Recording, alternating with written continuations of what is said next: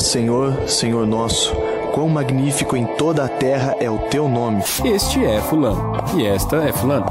Onde estavas tu quando eu lançava os fundamentos da terra? Chuva moderada, forte tempestade, chuva de granizo, canivetes e até neve. O que você está procurando?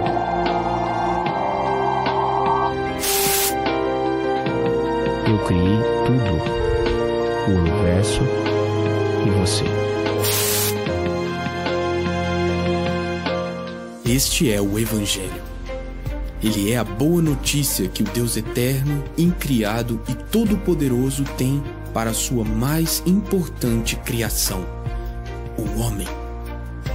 O Evangelho fala de um amor que se doou, que se entregou, de um amor enorme que superou a morte, de um amor que comprou de volta o que havia sido roubado dele. Um amor tão grande, tão poderoso, mais fantástico que o universo inteiro, mas que se fez pequeno, se fez frágil e acessível como um bebê, como um homem. Em sua vida humana, andou entre nós e conheceu o que é viver a nossa vida.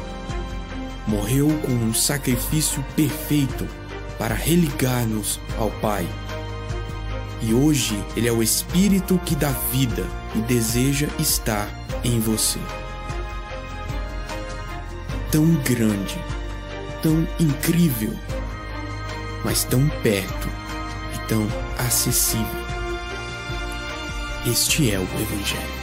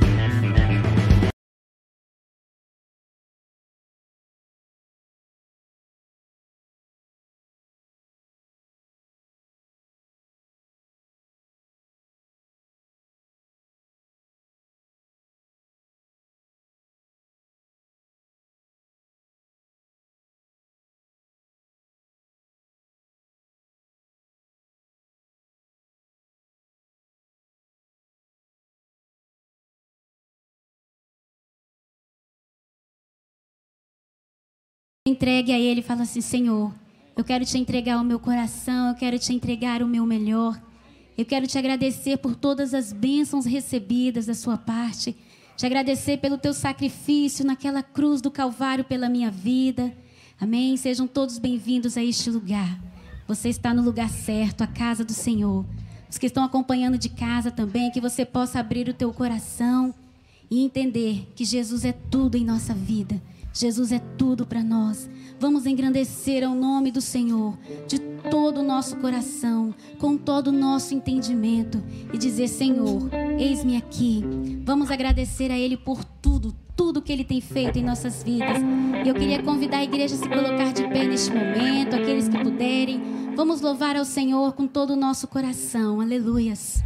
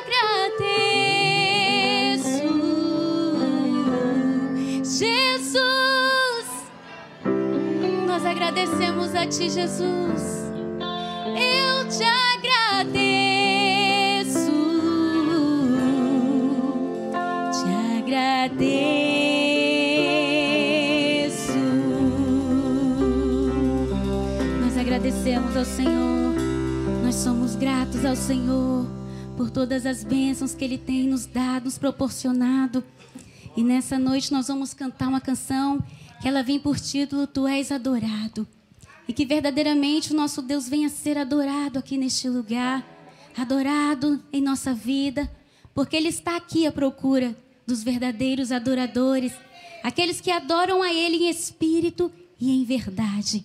Não espere o culto somente começar, uma canção bonita tocar o teu coração. A adoração começa de casa, a adoração está em nós. Nós temos que engrandecer o Senhor. E eu separei aqui um, uma reflexão que eu estava lendo à tarde e eu queria que vocês refletissem comigo, porque nós somos filhos de um Deus vivo, um Deus maravilhoso, um Deus que deu o seu Filho unigênito para que todo aquele que nele cresce não perecesse, mas que tivesse a vida eterna. Aleluias. Somos filhos de um Deus vivo, todo-poderoso e onisciente, que nos amou a tal ponto de entregar a vida do seu filho Jesus, para que fôssemos resgatados das trevas e libertos do pecado. Ninguém faria o que Deus fez por nós, e ninguém seria capaz de pagar o preço que Jesus pagou. Sempre que reflito sobre esse ato de amor incomparável, lembro de que nós fomos criados com o propósito de dar ao Senhor todo o nosso louvor e adoração. Em Isaías 43, 21 diz assim: Esse povo que formei para mim mesmo, a fim de que proclamasse o meu louvor. Ele nos criou para isso, para louvor e honra do nome dele. Então não perca a oportunidade nessa noite de dizer assim: Senhor Jesus, eu quero te adorar de todo o meu coração. Porque a adoração tem que vir aqui, ó, de dentro é de dentro para fora, não é só por ouvir uma bela canção, ouvir uma bela palavra, mas ela começa aqui dentro. É essa adoração que o Senhor quer receber nessa noite. Você esquecer tudo, tudo, não é fácil, mas se entrega a Ele nessa noite. Se entrega a Ele nessa noite. Comece a se derramar na presença dEle. Comece a sentir o toque do Senhor Jesus na sua vida. Aleluias.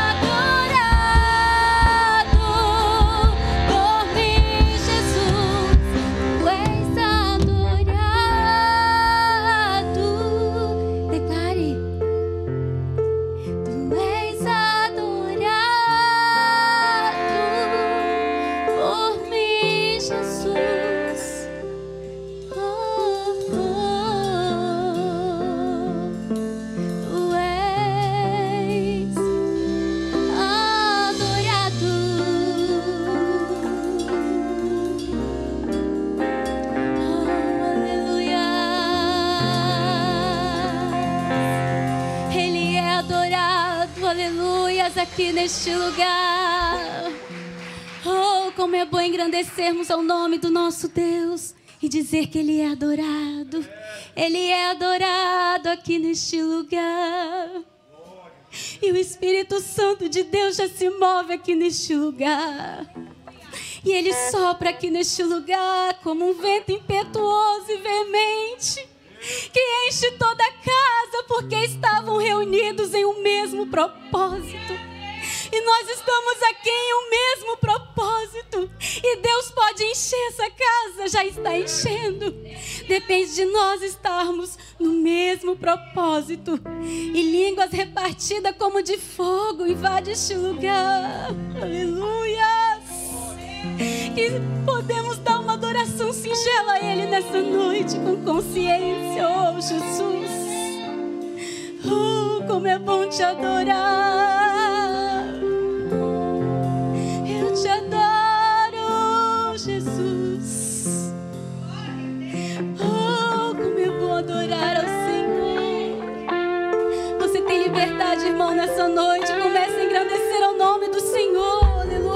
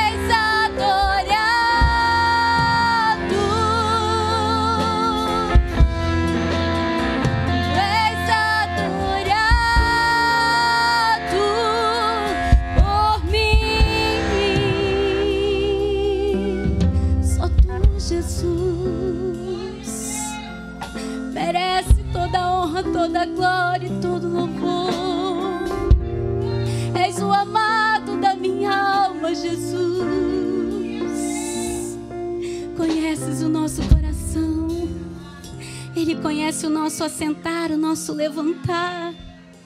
Ele sabe tudo que nós passamos, tudo que nós pensamos, pois Ele nos criou de uma forma especial. Sendo um Deus tão grande, às vezes nós pensamos assim: é um Deus tão grande, e Ele se preocupa tanto conosco que somos tão pequenos, ser humanos frágeis, pecadores. Mas se é verdade, Ele é um Deus grande, majestoso. Mas Ele é o nosso Pai, Ele cuida de nós nos mínimos detalhes. E Ele conhece o nosso coração nessa noite. Então se entrega a Ele de uma maneira especial. E sinta o abraço do Pai nessa noite. Aleluia. Me conheces, sabes tudo que eu preciso antes mesmo de falar.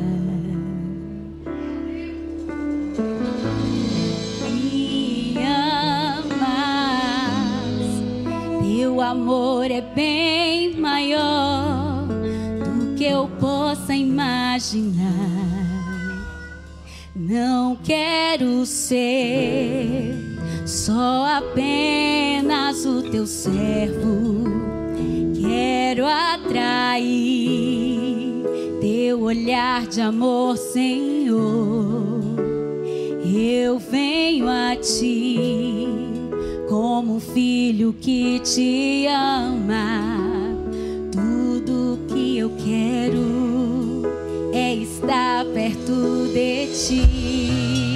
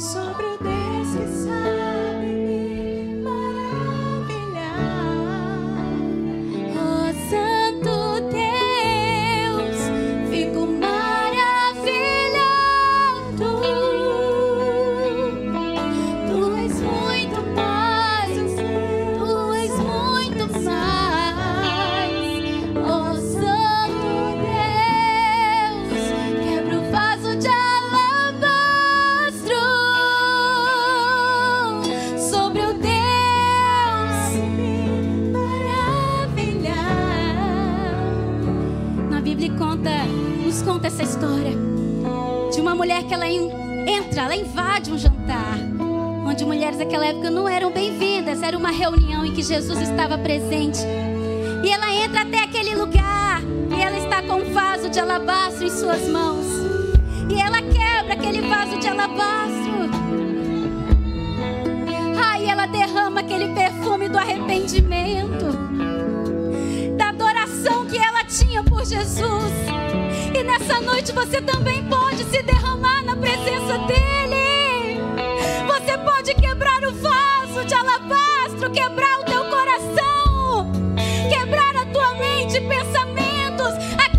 Dizem que você não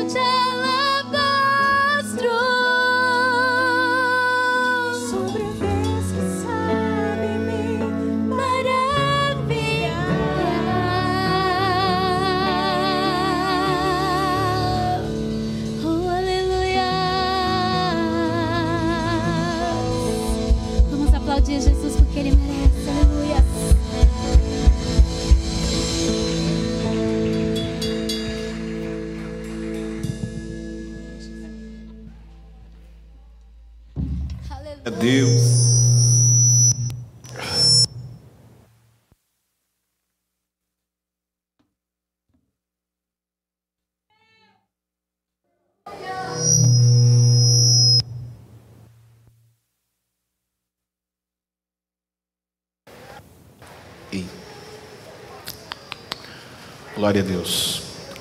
Só baixar mais um pouquinho aí. Glória a Deus. Que bom estarmos aqui na presença do Senhor. Amém. Boa noite, paz seja convosco. Vocês estão bem, gente? Então levante as suas mãos aí e dá um grito de glória a Deus e aleluia. O máximo que você puder, mais alto que você puder, em nome de Jesus. E aí você pode cumprimentar a pessoa que está do seu lado, e eu faço aqui, em nome de Jesus, os cumprimentos para quem está em casa. Deu a noite, boa noite do cotovelo, paz seja convosco. Saia da sua bolha, cumprimente o irmão que está do seu lado aí, em nome de Jesus. Cumprimente o irmão, cumprimente. Fala, como é bom estar aqui na presença do Senhor, em nome de Jesus. Roberto, estamos juntos, em nome de Jesus, amém? E antes de você sentar, então aplauda Jesus mais uma vez. Boa noite, pessoal que está em casa, sejam bem-vindos a nossa comunidade em nome de Jesus. Sejam bem-vindos. Pode se assentar. E aqui eu já faço uma homenagem à minha querida Itália, campeã da Eurocopa 2020, bicampeã Itália. André, Sara, Azurra. É nós. Ganhamos hoje dos ingleses, jogamos bem melhor. Eu acho que é o sub aí que está muito alto, não está não? É. Glória a Deus, louvado seja o nome de Jesus. Na verdade, eu tenho que ficar pregando lá em cima, né? Porque aqui, aqui não dá. Muito bem, meus amados irmãos, louvado seja Deus. Passaram bem a semana, meus irmãos? Sim ou não? Passaram bem a semana? Estão vencendo? Quem já se vacinou aqui, levante a sua mão. Quem vai? Pelo menos a primeira quase todo mundo já. Olha, tem vacina sobrando, tá? Por exemplo, na unidade Terra Vermelha, não sei se. Mia, tá aí? Tem ainda, Mia, lá? Hã? Como é que é? Olha aí, ó. Tá sobrando, viu? O site fica fora do ar, né? É. Não, mas não vamos também ficar criticando também, não. Pera aí, Vila Velha é o lugar que mais vacina. Para de reclamar. Você já tomou as duas vacinas também, tá reclamando do quê? Pelo amor de Deus. Mas vai, calma, o site vai voltar, pelo amor de Deus. O site vai voltar. Hã? É, vigiar, né, Vasco? Mas, graças a Deus, né? Vila Velha já é a cidade que mais vacina. Eu acho que o Espírito Santo vai ser o estado primeiro a se vacinar todo. Graças a Deus. E aí, em nome de Jesus.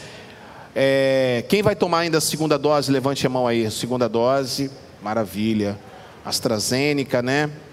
Ou ainda tem um pouquinho da Coronavac. Vamos ver se vai chegar, né? Coronavac, né? Misericórdia, Jesus. Tem misericórdia. Oh, meu Deus. Que bom, meus irmãos. Fico feliz, fico feliz em nome de Jesus. Semana foi abençoada, semana de vitórias em nome de Jesus. Meus amados irmãos, abram as suas Bíblias em Êxodo, capítulo de número 5. Vão abrir suas Bíblias em Êxodo. Mas o site realmente às vezes sai fora do ar mesmo. A quantidade de pessoas sempre, sempre está sempre tá caindo. Sempre está caindo. É igual o Vasco, está caindo direto. É igual o Diego. Os caras ficam reclamando do Brasil, os vascaínos reclamando do Brasil, falando dos jogadores do Flamengo. Meu Deus do céu. O Brasil perdeu ontem, né, gente? Perdeu ontem, Brasil? Sério? Eu não vi, não. Sério, estou sabendo agora. O Brasil perdeu ontem? Meu Deus. Ai, ai. Meu Deus do céu. Perdeu para quem? Para Argentina? É. Eu, eu sou crente, eu estava aqui no culto dos jovens, rapaz. Aleluia. Tá Manto de glória. Deus te revelou, Vaso? Você estava aqui no culto, Deus te revelou. É. Aqui, joga na Mega Sena, depois você. Amém, Jesus. Glória a Deus. Deus abençoe. Vamos lá, Êxodo capítulo 5. Os meninos aí, hoje nós tivemos os desfalques. Vocês fizeram. Ah, a Jéssica está aí. Mas fizeram um bom trabalho. Eu quero que vocês aplaudam a vida do John e do, do Davi, que fizeram aí o trabalho da. da... Aplauda aí, aplauda aí, porque. É, seguraram as pontas. Isso aí, esse é o time, esse é o time, tá? Tá bom. Depois a gente vai conversar aí para um. A gente conversar melhor, tá? Em nome de Jesus. Vamos lá. Quem está disposto a ler a Bíblia toda hoje aí? Pelo menos o capítulo 5. Então, vamos ler. Depois foram Moisés e Arão e disseram a Faraó: Assim diz o Senhor, o Deus de Israel: Deixe ir o meu povo para que me celebre uma festa no deserto. Então Faraó respondeu: Quem é o Senhor para que eu ouça sua voz e para deixar ir Israel? Não conheço o Eterno, nem tampouco deixarei Israel. Então eles ainda falaram: O Deus dos Hebreus nos encontrou, portanto, deixe-nos.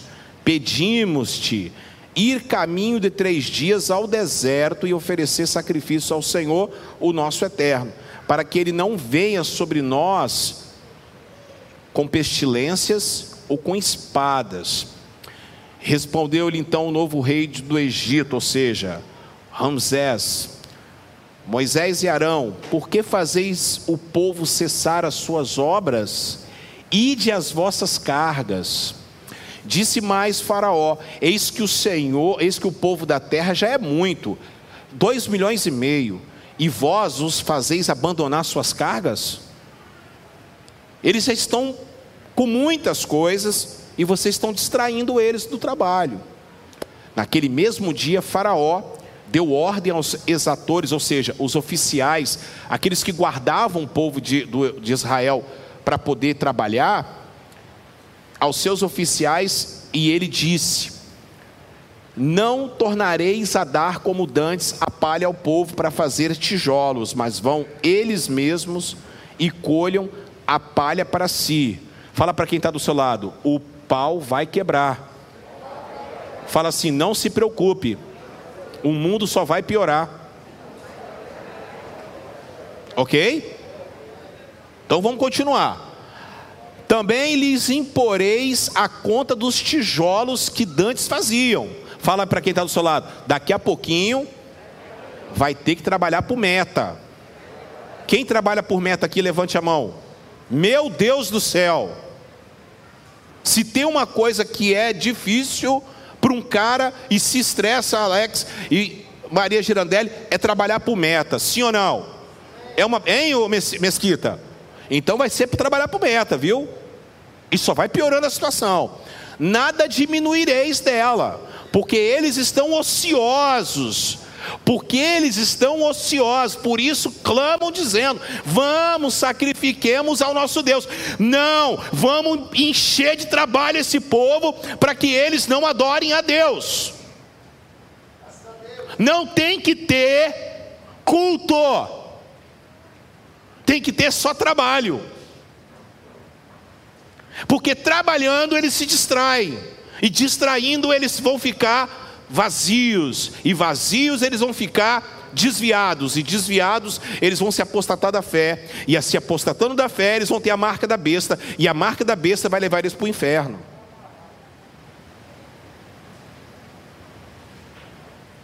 E aí, continua: agrava-se o serviço sobre esses homens, para que se ocupem nele e não deem ouvidos às palavras mentirosas. Está vindo aí pastor falando que o povo vai ser liberto? Não dá ouvido. Continua. Então saíram os exatores do povo a seus oficiais e disseram ao povo: Assim diz o Faraó: Eu não vos darei palha. E também ide vós mesmos tomai palha de onde puderdes achá-la, porque nada se diminuirá de vosso serviço. E aí, então o povo se espalhou por toda a parte do Egito para colher o restolho em lugar de palha. E os exatores os apertavam mais, dizendo: Acabai a vossa obra, a tarefa do dia do seu dia, como quando haviam palha. E aí foram açoitados os oficiais dos filhos de Israel, postos sobre eles pelos exatores de Faraó, que reclamavam: Por que não acabastes nem ontem nem hoje a vossa tarefa? Também tijolos, como dantes, só está piorando o negócio. Só está piorando o negócio. E aí vai continuar. Pelo que os oficiais dos filhos de Israel foram e clamaram a Faraó, dizendo: Por que tratas assim os teus servos, os teus escravos? E aí continua: Palha não se dará a teus servos, e, nós diz, e, e nos dizem: Fazei tijolos, eis que os teus servos são açoitados, porém o teu povo é quem tem a culpa. Mas ele respondeu: Vocês estão ociosos, estáis ociosos, por isso dizeis: Vamos, sacrifiquemos ao Senhor. Vocês estão com a mente muito ocupada, é, muito vazia. Vocês estão com esse negócio de crente, esse negócio de domingo para a igreja, esse negócio de estar lendo a palavra de Deus. Vocês têm que se ocupar com alguma coisa. E aí vai continuar dizendo: portanto, ide trabalhai, palha, porém, não se vos dará, todavia dareis a conta dos tijolos. E aí ele continuou: Então os oficiais dos filhos de Israel viram-se em aperto, porquanto se lhes dizia: Nada diminuireis dos vossos tijolos da tarefa do, do seu dia a dia. Então, ao saírem da presença de Faraó, depararam com Moisés e Arão que vinham ao encontro deles. E aí começa a murmuração, e disseram-lhes: Olha o que o Senhor para vós, e julgue isso, julgue isso, porquanto fizeste o nosso caso repelente diante de Faraó e diante dos seus servos, metendo-lhes nas mãos uma espada para nos matar. Olha o versículo 22. Então, tor tornando-se Moisés ao Senhor, diz: Senhor, por que trataste mal a este povo? E por que me enviastes? Porque eu só estou vendo piora, eu não estou vendo nenhuma melhora, eu não estou vendo nada. O Senhor prometeu que ia libertá-los, e pelo contrário, Ele está agora oprimindo mais o povo. Essa história é verdade mesmo, por quê? E por que, que o Senhor me fez passar por essa vergonha, Jorginho? E aí ele disse, lá no versículo 23: Pois desde que me apresentei a Faraó para falar em teu nome, ele tem maltratado a este povo, e de nenhum modo tens livrado o teu povo. Digam graças a Deus. Eu tenho 30 anos esse ano que eu vou, me, que eu vou comemorar que eu sou evangélico, cristão, servo de Deus. Você tem quantos anos aí? Vai falando aí. Nasceu no Evangelho? 31? Mais quem? Hã? 33. Nasceu no lar cristão. Quem tem 10 anos aí, levante a mão. 10 anos. 35. 45. Mais lá. Vamos mais. Quem tem 15 anos, 20 anos. Quem tem 5 meses, um mês. Quem aí tem um ano. Quem aí está há 5 anos. Quem aqui está há 14 anos aqui junto com a gente. Glória a Deus. Amém? Eu tenho 30 anos, vou falar por mim. 30 anos, 5 de novembro de, dois, de 91, me converti lá na Rua da Lama. Me converti lá. E aí, desde quando eu me converti, eu tenho escutado, não só quando me converti, mas também quando eu, eu ia, quando me levavam para a escolinha dominical e cantavam é, vai abalar, vai abalar, quando Jesus voltar o mundo vai abalar. Lembra essa música? Eu cantava essa música, lembra, Cleonice? Eu cantava essa música na escolinha, não, não esqueço até hoje. E aí eu sempre escuto a mesma coisa: Jesus vai voltar. Eu estou há 30 anos nesse negócio e Jesus não voltou. E eu estou há 30 anos nesse negócio e não voltou. E tem gente com 45 anos, ele não voltou. E tem gente com 50 anos, ele não voltou. E toda hora a mesma coisa, Jesus vai voltar. A doutrina, a última doutrina cardinal da igreja quadrangular é sobre a volta de Jesus, escatologia. Ele vai voltar, Jesus voltará. Essa mulher fundou a igreja em 1 de janeiro de 1922. Portanto, este, o ano que vem completa 100 anos da igreja quadrangular no mundo. 100 anos que ela está falando, que ela começou a falar, Jesus vai voltar dentro da doutrina quadrangular. Mas também, mas também, nós estamos falando de outros pregadores que vieram antes da Imê Sempo MacPherson, que pregavam que Jesus vai voltar, e Jesus não voltou. E também nós estamos falando dos apóstolos, que desde aquela época falavam que Jesus vai voltar, e ele não voltou. Tudo bem, tudo bem que para mim Jesus volta todos os dias, porque hoje, por exemplo, milhares de pessoas morreram. Umas, Natália, se encontraram com Jesus, outras não se encontraram, mas Jesus voltou para elas. Jesus ele volta todos os dias, se nós olharmos poeticamente falando assim. Mas nós sabemos que um dia virá sobre as nuvens dos céus, com poder e grande glória. Se é antes ou depois da grande tribulação, isso não importa aqui. Importa que ele voltará ele vai voltar visivelmente, corporalmente, gloriosamente, poderosamente na terra toda, todo olho verá e toda língua confessará e todo joelho vai se dobrar. Só que quando, quando ele voltará, porque nós estamos aqui diante de uma situação complicada. Observe só: Moisés e Arão, dois irmãos, respondendo por um Deus invisível. Porque Faraó, ele olhava para o Nilo e ele achava que o Nilo era o Deus dele, era o Deus dele. Faraó olhava para Naja, a cobra, e ele via na cobra um Deus. Ele olhava para os crocodilos, para o boi, ele olhava também para o gato, e eles adoravam esses animais porque eles consideram divindades. Aí chega Moisés e Arão, não com armas, não com é, táticas de guerrilha, mas com um cajado na mão. Chega o irmão que foi tirado do rio, que ficou 40 anos no deserto.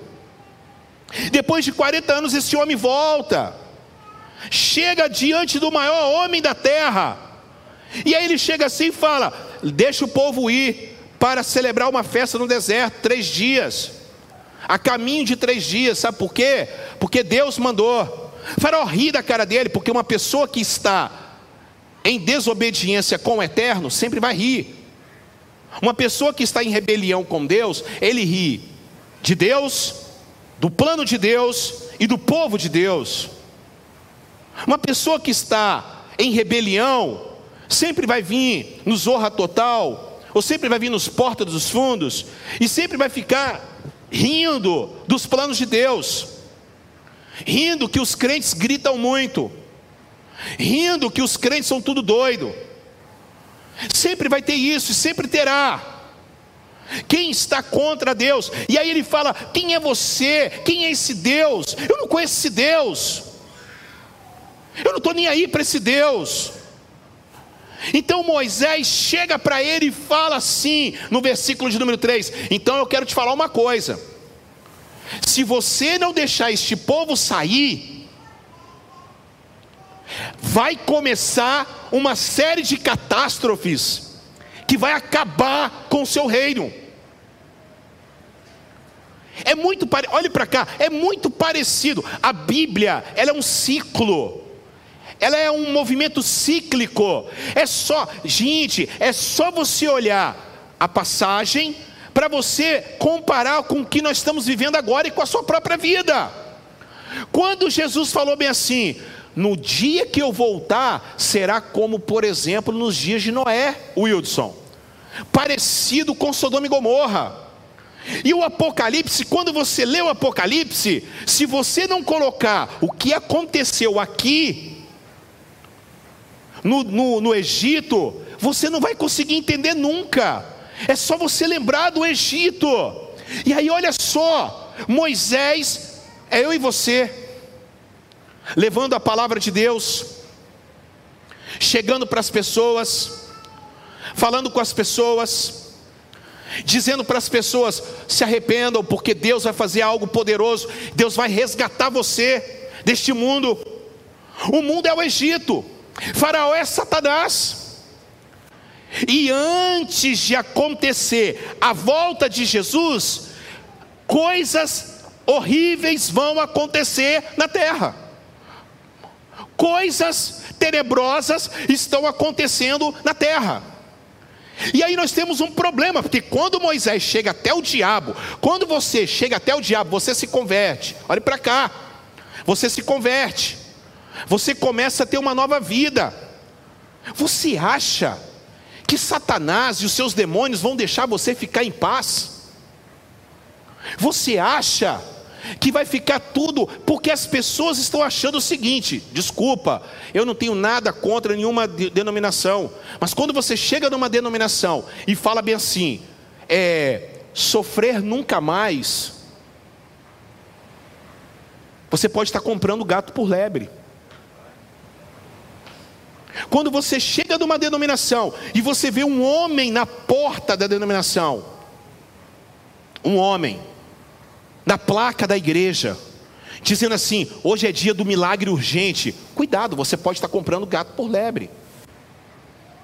Quando você chega numa igreja, aonde está escrito assim: ó, Jesus Cristo vai te dar dinheiro, Jesus Cristo vai te dar, você vai ficar com a vida boa, tranquila. Aí você vem para a igreja, olha aqui, você vem para a igreja, você vem com essa esperança, puxa, agora minha vida vai ficar legal. E o diabo só fica olhando para você, só fica olhando para sua cara.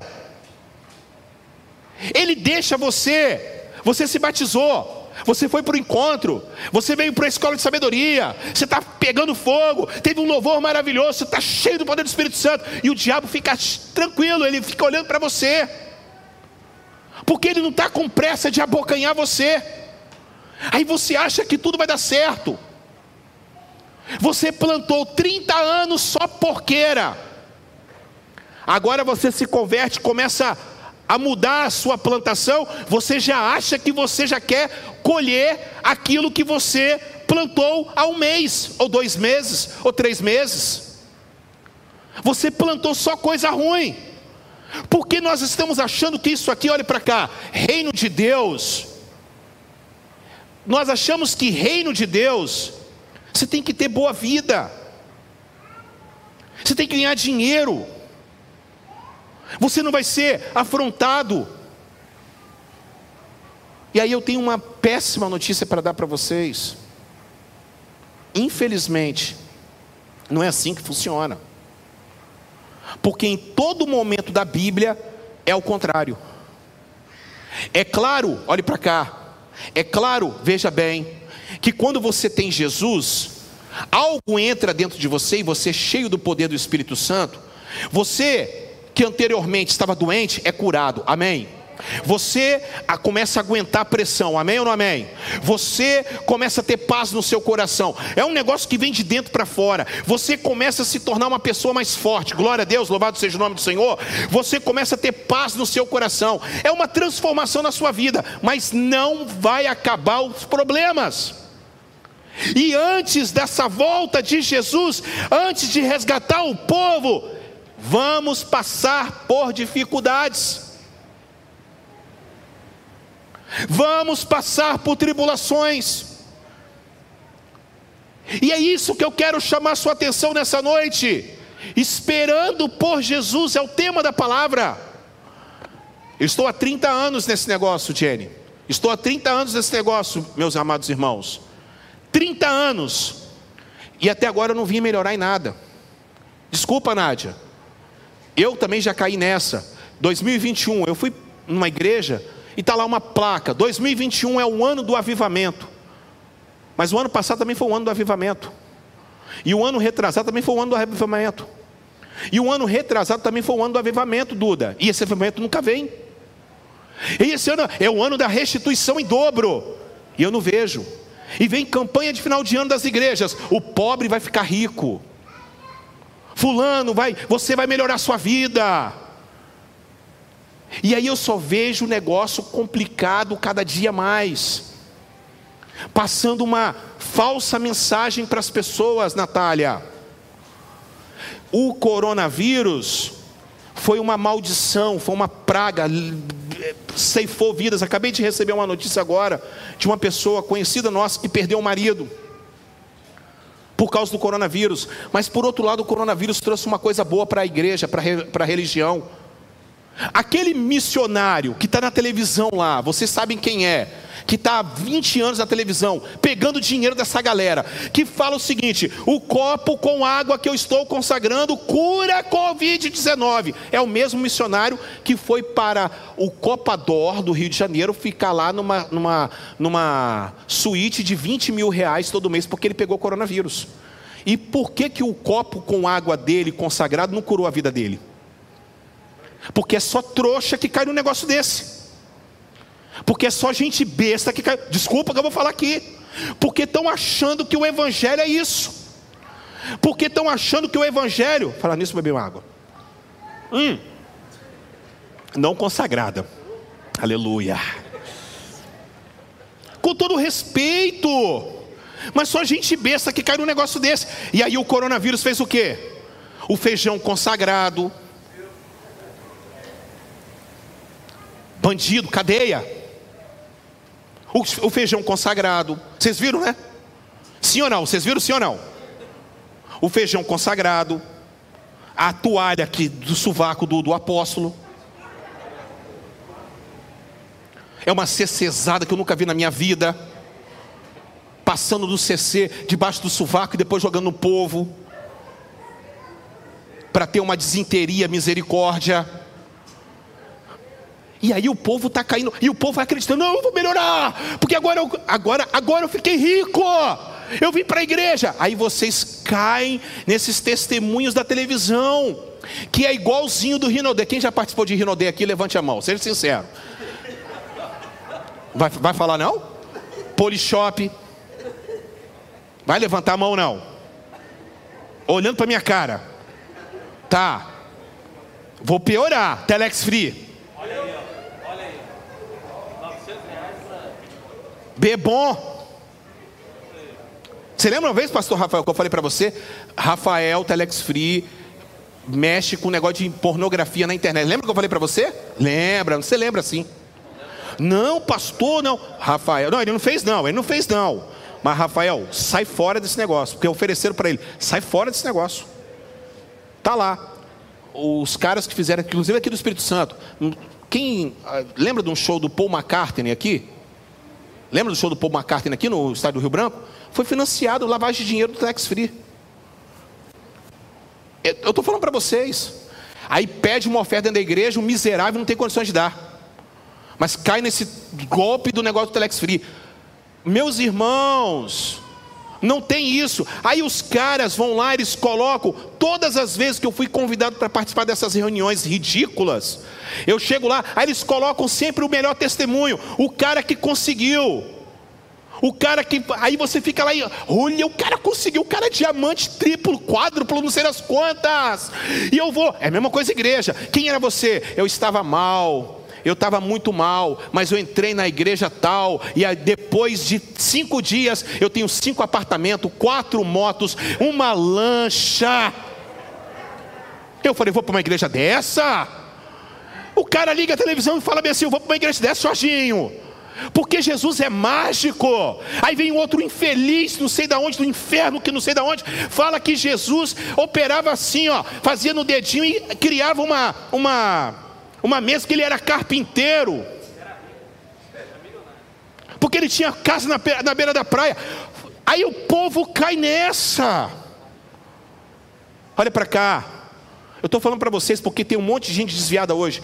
Nós temos hoje 42 milhões de crentes no Brasil, 56 milhões de desviados. Se você pegar metade desse povo hoje é desigrejado porque está decepcionado com o Evangelho, porque falaram para ele que o Evangelho é mar de rosa. Eu prefiro ficar com vocês aqui e vocês caminhando comigo para o céu, louvado seja o nome do Senhor, sem ficar passando para vocês conversa fiada. E eu quero falar para vocês uma coisa: Augusto Nicodemos fala muito isso. Não se preocupe, o mundo só vai piorar.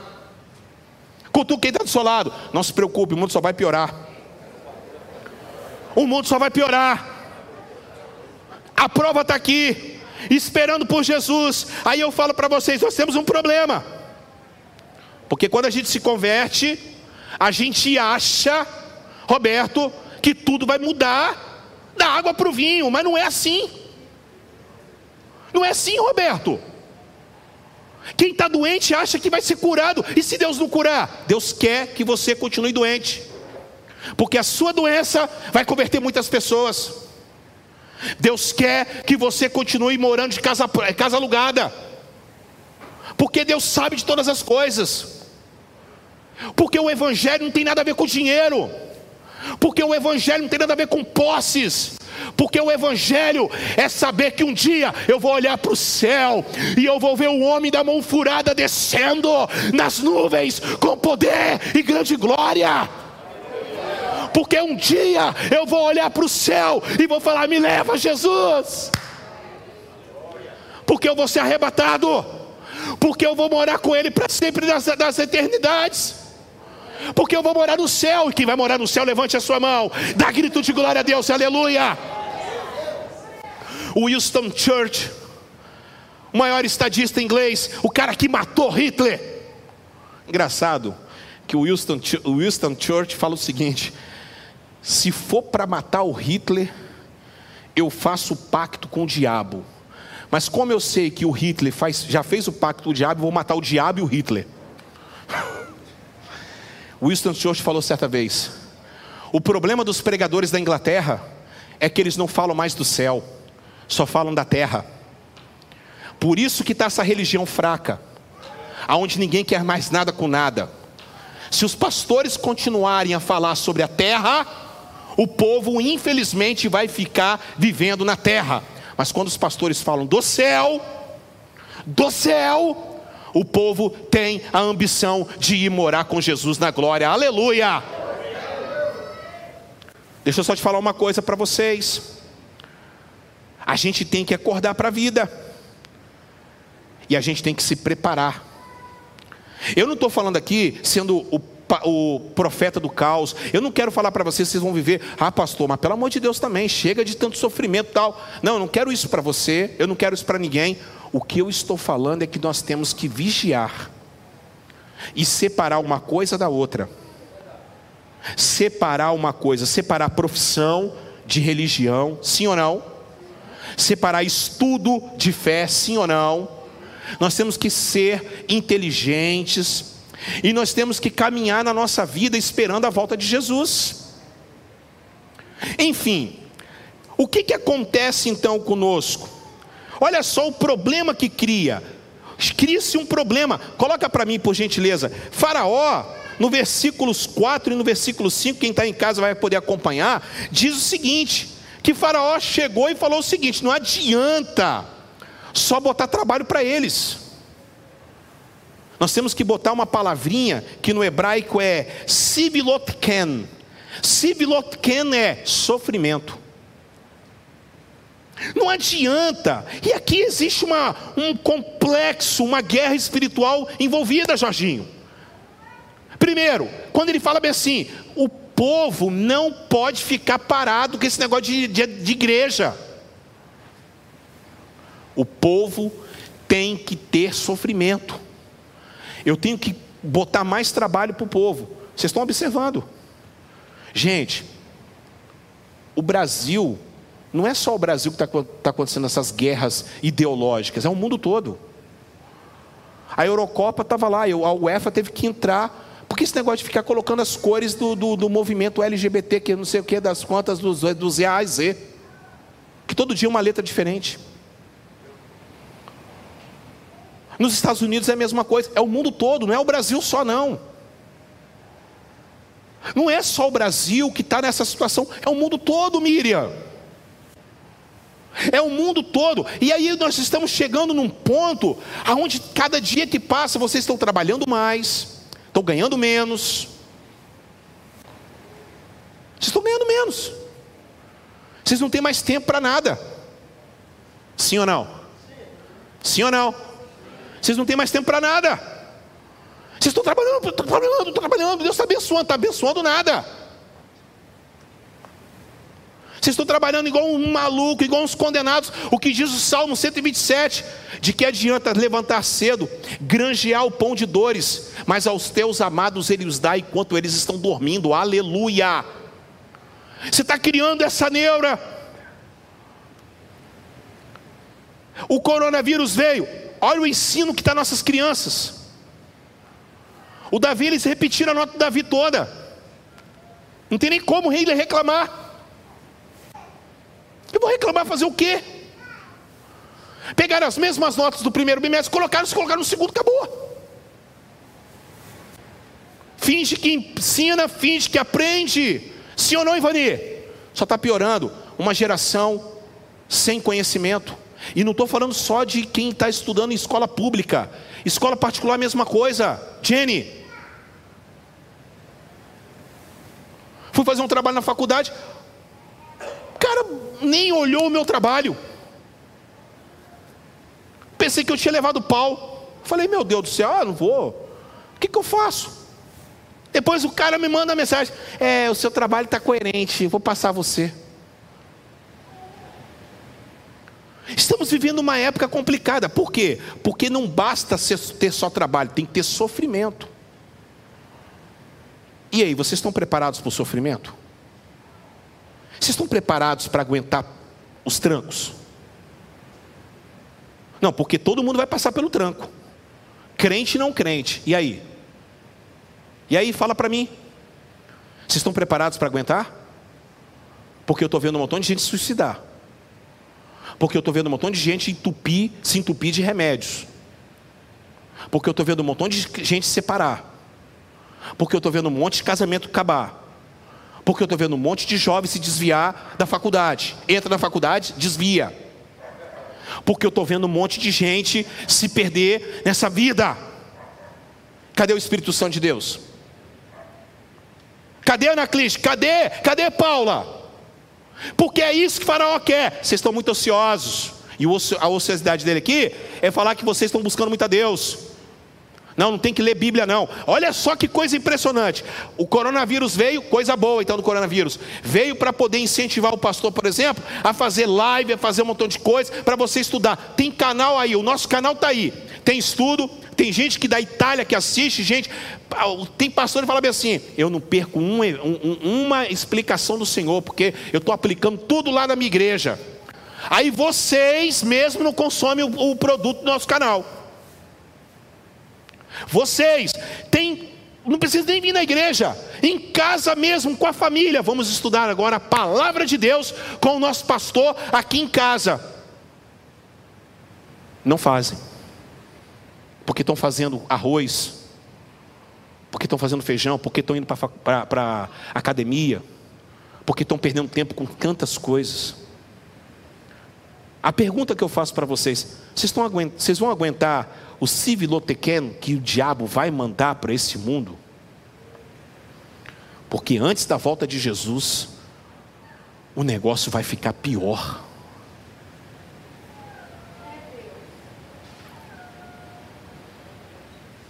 Será que vocês vão aguentar o civilotequeno que, que Faraó vai falar bem assim? Ei, Faraó, aqui, faz o seguinte, entope eles de trabalho, mas não é só trabalho, não, sofrimento. Fala para quem está do seu lado, você está preparado para o sofrimento, irmão? Aqui, versículos do 6 a 14, coloca aí para mim o 6 e 14, Jéssica, e deixa aí, Daniel, coloca aí, eh, no sincronismo não tem não, mas deixa aí, olha só qual é a ideia dele, olha aí qual é a ideia dele, versículo 6, por exemplo, aqui, meu filho, vai lá, não, não entra nessa história não, o diabo, ele, ele, você está vindo na igreja, mas se você não está praticando as suas disciplinas espirituais na sua casa, isso está sendo, infelizmente, à toa. Se nem para orar por um prato de comida você está orando, que crente você é? Eu vou falar para você, está na hora da gente acordar para a vida. Ou você toma uma posição diante do eterno, ou vai ficar difícil. Aí olha o versículo de número 7, irmãos. Olha o versículo de número 7. Não tornareis a dar palha como antes. Acabar a palha. Você vai ter que começar a correr atrás.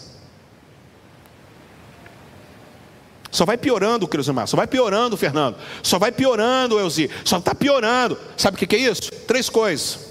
Fala comigo, ocupar a mente. Fala comigo, ocupar a mente. Então vamos lá, a mente é que é o problema. O secularismo é uma desgraça. A mente, a batalha está aqui. Esse é o primeiro ponto. Perdeu aqui, está praticamente perdendo a batalha. Porque a sua mente é onde sai todas as suas emoções, a sua alma. E a sua alma como é que está? Olha para cá, como é que está a sua alma? Como é que está a sua alma? Não consegue dormir à noite? Ansiedade? Coração está palpitando? Quem essa semana teve acelerando o coração? Essa semana teve uma disritmia. Já temos a primeira pessoa. Quem aqui está passando por problemas de depressão? Quem aqui está passando por problemas seríssimos da síndrome do pânico? Está ocupando a sua mente. Romanos capítulo 12, verso 1 e 2. Rogo-vos, pois, irmãos, pelas misericórdias de Deus, que apresentei os vossos corpos como sacrifício santo, vivo e agradável a Deus, que é o vosso culto racional. Mas não se envolvendo com este mundo, não se amolde a este mundo, mas renove a sua mente para que você possa viver qual seja a boa, perfeita e agradável vontade de Deus na sua vida. Primeira coisa, ocupar a mente, tem que ocupar a mente. Liga a televisão, bobão. Ô Zé, liga a televisão. Bom dia viral. Mais Covid com Ana Maria Braga. Encontro com a morte, Fátima Bernardes. ES Covid, primeira edição. As notícias do Covid atualizadas para você. Globo Esporte dos atletas que pegaram Covid. Jornal Hoje, Covid.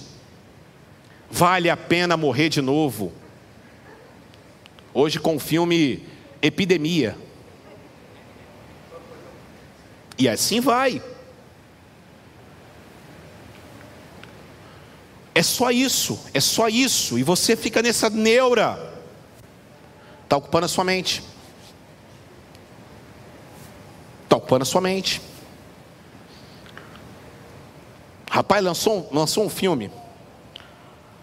Amazon Prime, quem tiver Amazon Prime assiste. A Guerra do Amanhã. Aquele menino cristão, Chris Pratt, Guardiões da Galáxia. Assistimos sexta-feira. Meu Deus do céu. É o que vai acontecer. Não vou falar o filme aqui, porque, pelo amor de Deus. Assiste se você tiver a Amazon Prime, porque o negócio é o que vai acontecer. Com a tirando a parte da ficção lá, tal, é o que vai acontecer. Famílias destruídas, marca da besta, ó, marca da besta. Graças a Deus que o Chris Pratt entendeu o recado, né, Diego? E voltou para salvar sua família. Só vai piorar, gente. A juventude está aí, só vai piorar. Moçada, fica firme na presença do Senhor, é isso que eu falo para vocês. Irmãos, ficam firmes na presença do Senhor. Mas aqui, ocupar, ocupar a sua mente. Fala para quem está do seu lado, ocupa a mente. Tua mente, a sua mente ocupada com coisas ruins ou sem nada, você é presa fácil. Aí, fala para quem está do seu lado, adoece a sua alma. Em terceiro lugar, mata espiritualmente. Porque é isso que vai acontecer na grande tribulação. Eu tenho uma tese, que isso é uma tese minha. Nós já estamos na grande tribulação. Eu acredito que nós já estamos na grande tribulação. Você não precisa acreditar. Na minha opinião, nós já estamos vivendo a grande tribulação. E o, a marca da besta é exatamente isso que vai acontecer. Olhe para cá: ocupar a mente, adoecer a sua alma, fazer com que você caia espiritualmente e morra. É isso que Faraó quer, é isso que o diabo quer. Ele quer implantar em você a marca da besta. E aí, nós estamos vendo tudo o que está acontecendo. Os hebreus esperando a libertação, os hebreus esperando, e quanto eles estão esperando, porque Moisés chega, olha aqui, Moisés chega para eles e fala bem assim, aqui, Moisés chega para eles e fala bem assim: ó, oh, nós vamos conseguir a libertação. Quando você recebe isso, o que, que acontece? Vocês começam a relaxar. E esse é o problema.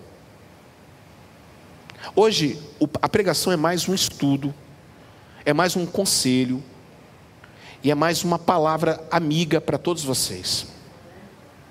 Sabe por que, que eu sou fã para sempre do Ayrton Senna? Porque quando ele ganhou pela primeira vez em Estoril, em Portugal, em 1987, eu me lembro como se fosse hoje, eu tinha 11 anos de idade.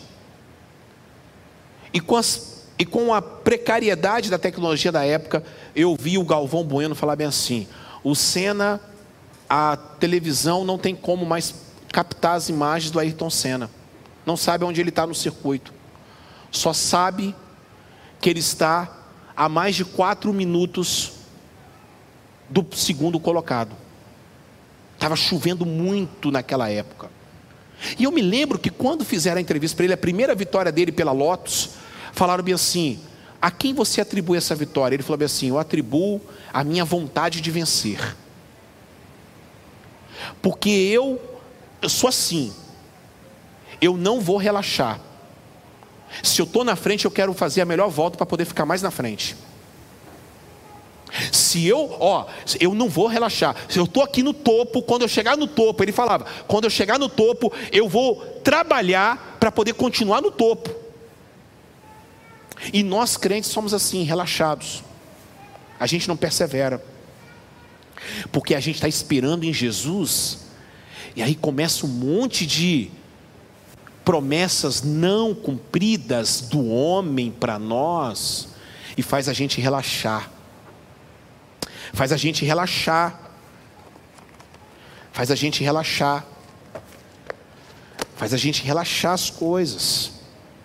Faz a gente relaxar. E a gente está aqui, ó. Hum, hum. Deixa eu me livrar disso aqui. Aí tem isso aqui também. Não, deixa eu me livrar disso aqui. Tem muita coisa aqui. Eu não preciso, eu não preciso mais de caderno para anotar a Bíblia, anotar a palavra. Eu não preciso mais. A Bíblia, para que, que abrir uma Bíblia desse tamanho, esse tijolão? Para quê? Ah, não, não, não, não, não, não, não, não. Eu vou ficar só no celular mesmo, porque aqui tem tudo. Não, não, eu não tenho mais tempo para orar.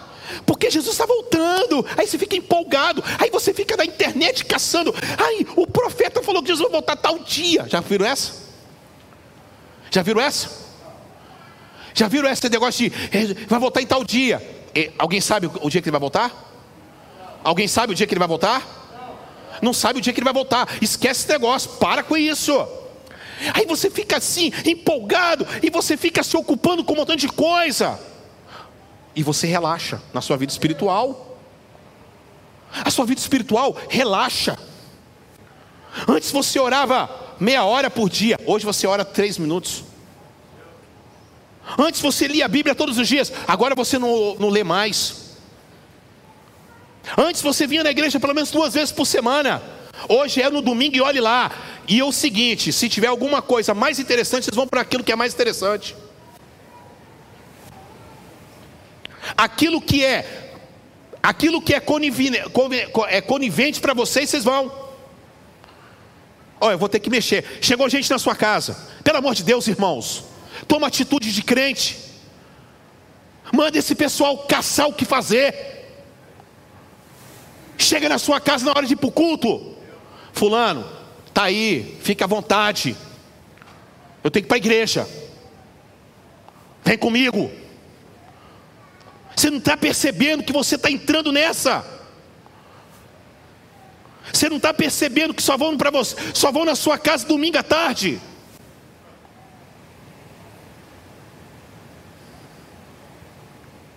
Sem contar que fica com essa frescurada de não vir para a igreja, por causa do Covid. Agora chega na sua casa, você recebe de braços abertos. Meus irmãos, vocês têm que acordar para a vida, meus irmãos. Tem disciplina espiritual. Ó oh, irmãos, seja o que for, domingo eu tenho que estar na casa do Senhor. Abre mão, abre mão de dinheiro, pelo amor de Deus. Pastores que aqui estão, querem ser usados como por Deus. Vem cá, quer ser usado como por Deus. Tem que estudar, irmão. Vocês têm que estudar. Se não chega aqui e fala besteira. Fiz a escola de sabedoria. Teve gente que nem, nem abrir a mensagem. Vai lá no canal, pelo amor de Deus, vê a primeira palavra. Para você ser abençoado. Vocês têm que acordar para a vida. Não é hora de relaxar, é hora de continuar no topo. É hora de continuar cheio do poder do Espírito Santo. Não fica não. O louvor hoje foi legal. Tem que ser melhor domingo que vem. com amor, com carinho, com amor. Mas tem que cobrar essa moçada. Não se empolga com uma vitória, não. Porque quando a gente se empolga com a vitória, é nessa vitória. Eu fico imaginando Pedro, Andreas. Fico imaginando Pedro, Érica. Fico imaginando Pedro, hein? Ivani. Ah, eu falei, você viu lá? Quem você acha que eu, quem vocês acham que eu sou? Aí Pedro vai lá e fala: Tu és o Cristo, filho do Deus vivo. Oh, bem-aventurado és tu, Simão Barjona. Aí Pedro estufa o peito, oh, glória. Eu sou arrebento, sou arrebenta. Aí Jesus fala bem assim, Mariane. Aí Jesus fala bem assim, Cássia. É necessário que eu vá até Jerusalém, que eu tenho que morrer nas mãos dos judeus. Não, você não vai fazer isso não. Eu não vou deixar isso não. Para trás de mim, Satanás. É no momento da vitória que a gente fica eufórico. Baixa a bola. A gente está aqui, ó, ó, ó, aí, olha para cá. A gente está por causa disso aqui. Jesus está próximo de voltar e a gente está achando, ele está tá próximo de voltar. Ele está próximo, vamos, vamos, vamos, vamos, não, não, não, não, não, não. Aí daqui a pouquinho, está demorando. Aí vêm as, as dez virgens. Quem já leu a história das dez virgens aqui? As cinco loucas e as cinco prudentes. Quem já leu, levante a sua mão. Mateus capítulo 25. Já leram? Sabe o que aconteceu? Então vou falar para vocês o que aconteceu. Vamos lá. E tá lá as mulheres. E tem um cortejo. E tem um cortejo. E tem um cortejo. E eles estão indo pelo cortejo para a cidade. Só que ninguém sabe qual é a duração desse cortejo. Estão andando. Tem que andar aqui. Pss, olha para cá. Tem que andar com a. Tem que andar com a, a vela, não, a lamparina aqui no rosto. Sabe por quê? Porque Jesus colocou mulher. Ele poderia ter colocado homem. Homem não precisava andar, mas mulher sim. Porque se a mulher fosse pega à noite sem uma lamparina, era a mulher da vida. Se alguém fizesse alguma covardia com ela, não tinha como identificar a pessoa. Ele está falando para vocês, mulheres, andarem decentemente. E tem que andar aqui para reconhecer o rosto. Porque se tirar, não tem como reconhecer. E tem que estar tá andando. E tem que ter uma botijazinha extra. Tem que ter o azeitezinho extra. Como é que está a sua botija extra aí? Como é que está a sua botija extra? Como é que está a sua botija extra?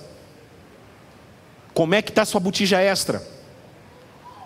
Você está perdendo para a depressão? Você está perdendo para um montão de coisa? Você está perdendo? Você está perdendo, é? Como é que está a sua botija extra?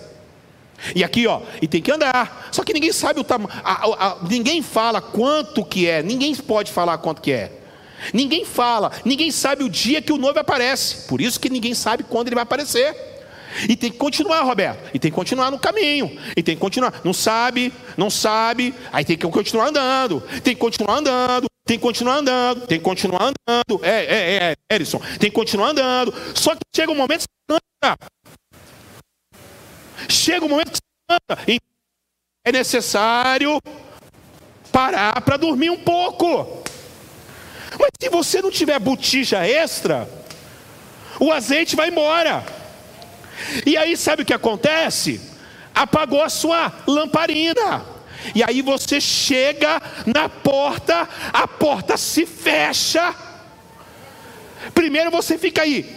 Ai, cadê? Cadê me dá um pouco de a unção que está na vida do seu irmão não passa para você. Outra mentira que falaram para gente, que se eu botar a mão na sua cabeça, eu vou batizar você com o Espírito Santo. Se eu botar a mão sobre a sua cabeça, você vai ser curado. Se eu botar a mão sobre a sua cabeça, a unção que está sobre a minha vida está sobre a sua. Não precisa nada dessas coisas. É só você abrir seu coração que Deus está neste lugar e Ele vai ouvir a sua voz. A gente não precisa de ninguém. A gente precisa só de Jesus. Sim ou não? É outra mentira que falaram para você que tem que botar a mão sobre a sua cabeça, te empurrar, apertar isso aqui. Quantas vezes já, quantos de vocês já foram apertados aqui? Meu Deus, apertar aqui, ó. ó. Aperta, irmão. Se você apertar aqui cinco minutos, você cai. Plá. Tem uma vez no encontro. Rapaz, eu passei, tinha um irmão, não é da nossa igreja, apertando aqui, ó.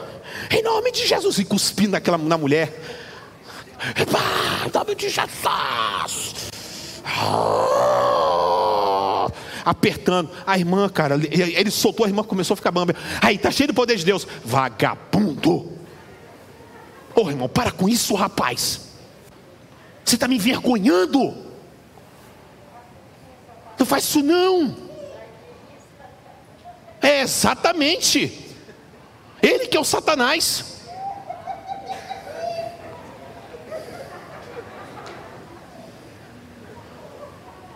Vocês estão entendendo, irmãos? Ô, pastora, eu falei com você um negócio ontem, um negócio de é, indução psicológica. O que, que é mesmo? Esqueci agora. Estava vendo alguma coisa, indução psicológica. André, ó, indução psicológica. É o que muitos pastores fazem. De ficar, ó, estou vendo uma bola de fogo, hein? Ô Maria José, estou vendo uma bola de fogo que fez na sua cabeça. Aí você começa, ai, estou toda arrepiada. É isso mesmo, irmã, a bola de fogo está vindo aí. Agora, quando fala que tem um homem de branco entrando com uma espada na mão, acabou, irmão. Eu saio daquela greta ali, ó. Uma vez eu fui para vigília, eu tenho que contar essa piada. Acho que o Alex também estava. O irmão, 5 horas da manhã, estava todo mundo. Eu estava dormindo, pai, eu era da idade de Daniel. Eu estava dormindo já na vigília. Ah, mas eu ouvi uma vez que anjo, homem de branco, com espada na mão, é sinal que vai ter morte no lugar. Na hora que o irmão falou assim, estou vendo, aleluia, um homem de branco entrando nessa igreja com uma espada de fogo na mão. Meu irmão, eu acordei na hora com o olho cheio de remela. Ô Zé, é ruim. Se abre teu olho, rapaz. Essas coisinhas que ficam inventando pra gente. Mas aí, cadê o azeite? Cadê o azeite, irmão? Cadê o azeite? Cadê o azeite? Não se passa azeite. O que é meu é, o que é meu é meu, o que é seu é seu. Aleluia. Eu prego desse jeito. Se alguém quiser aqui pregar igual a mim, vai passar vergonha. Porque eu sou doido mesmo. Você já sabe que eu sou doido. Sim ou não? Mas o pastor Natanete é outro jeito. O pastor Natanete não tem que imitar o Carlos Júnior, sim ou não? Porque ele tem uma outra forma de pregar, sim ou não? Porque a unção sobre a vida dele é diferente da minha. Mas isso não quer dizer que ele é melhor do que eu ou pior do que eu. Porque cada um aqui é diferente. Fala para quem está do seu lado, unção não se passa. Pega o que é seu, irmão, pelo amor de Deus. Ah, mas aí o azeite acabou. Dá para ver, não dá? O azeite dá para ver o rosto, não dá para ver o rosto? Aí quando o azeite apaga, temos que parar também com esse negócio de tudo ganhar no grito, hein? Essas cinco loucas aqui parecem a minha família, só vive, só vive gritando. Quem tem a família que só vive gritando aqui, levante a sua mão. Fala, meu pai, fala, Jesus. Não, eu vou, eu vou, eu vou, eu vou repetir a conversa. Não, deixa para lá que a pastora levantou, não quero apanhar hoje não. Vou até beber água aqui. Você que está em casa aí, vocês têm a família que fala gritando? Hum? Ah, tá glória. Olha aí o pau quebrando já. Deixa não, vaso. Liga para um 181. É, é... Denuncia. Maria da Penha, aleluia. Olha para cá. Heloísa. Ei, crente só vive. Ah, eu quero, cadê? Meu sal? Cadê? Aí a porta se fechou. Abre a porta. Crente escandaloso. Vocês estão é ferrado. Vocês estão é frito. Não tem procon espiritual no céu. É, porque vai ter gente que vai entrar no céu. A primeira coisa vai no procon espiritual.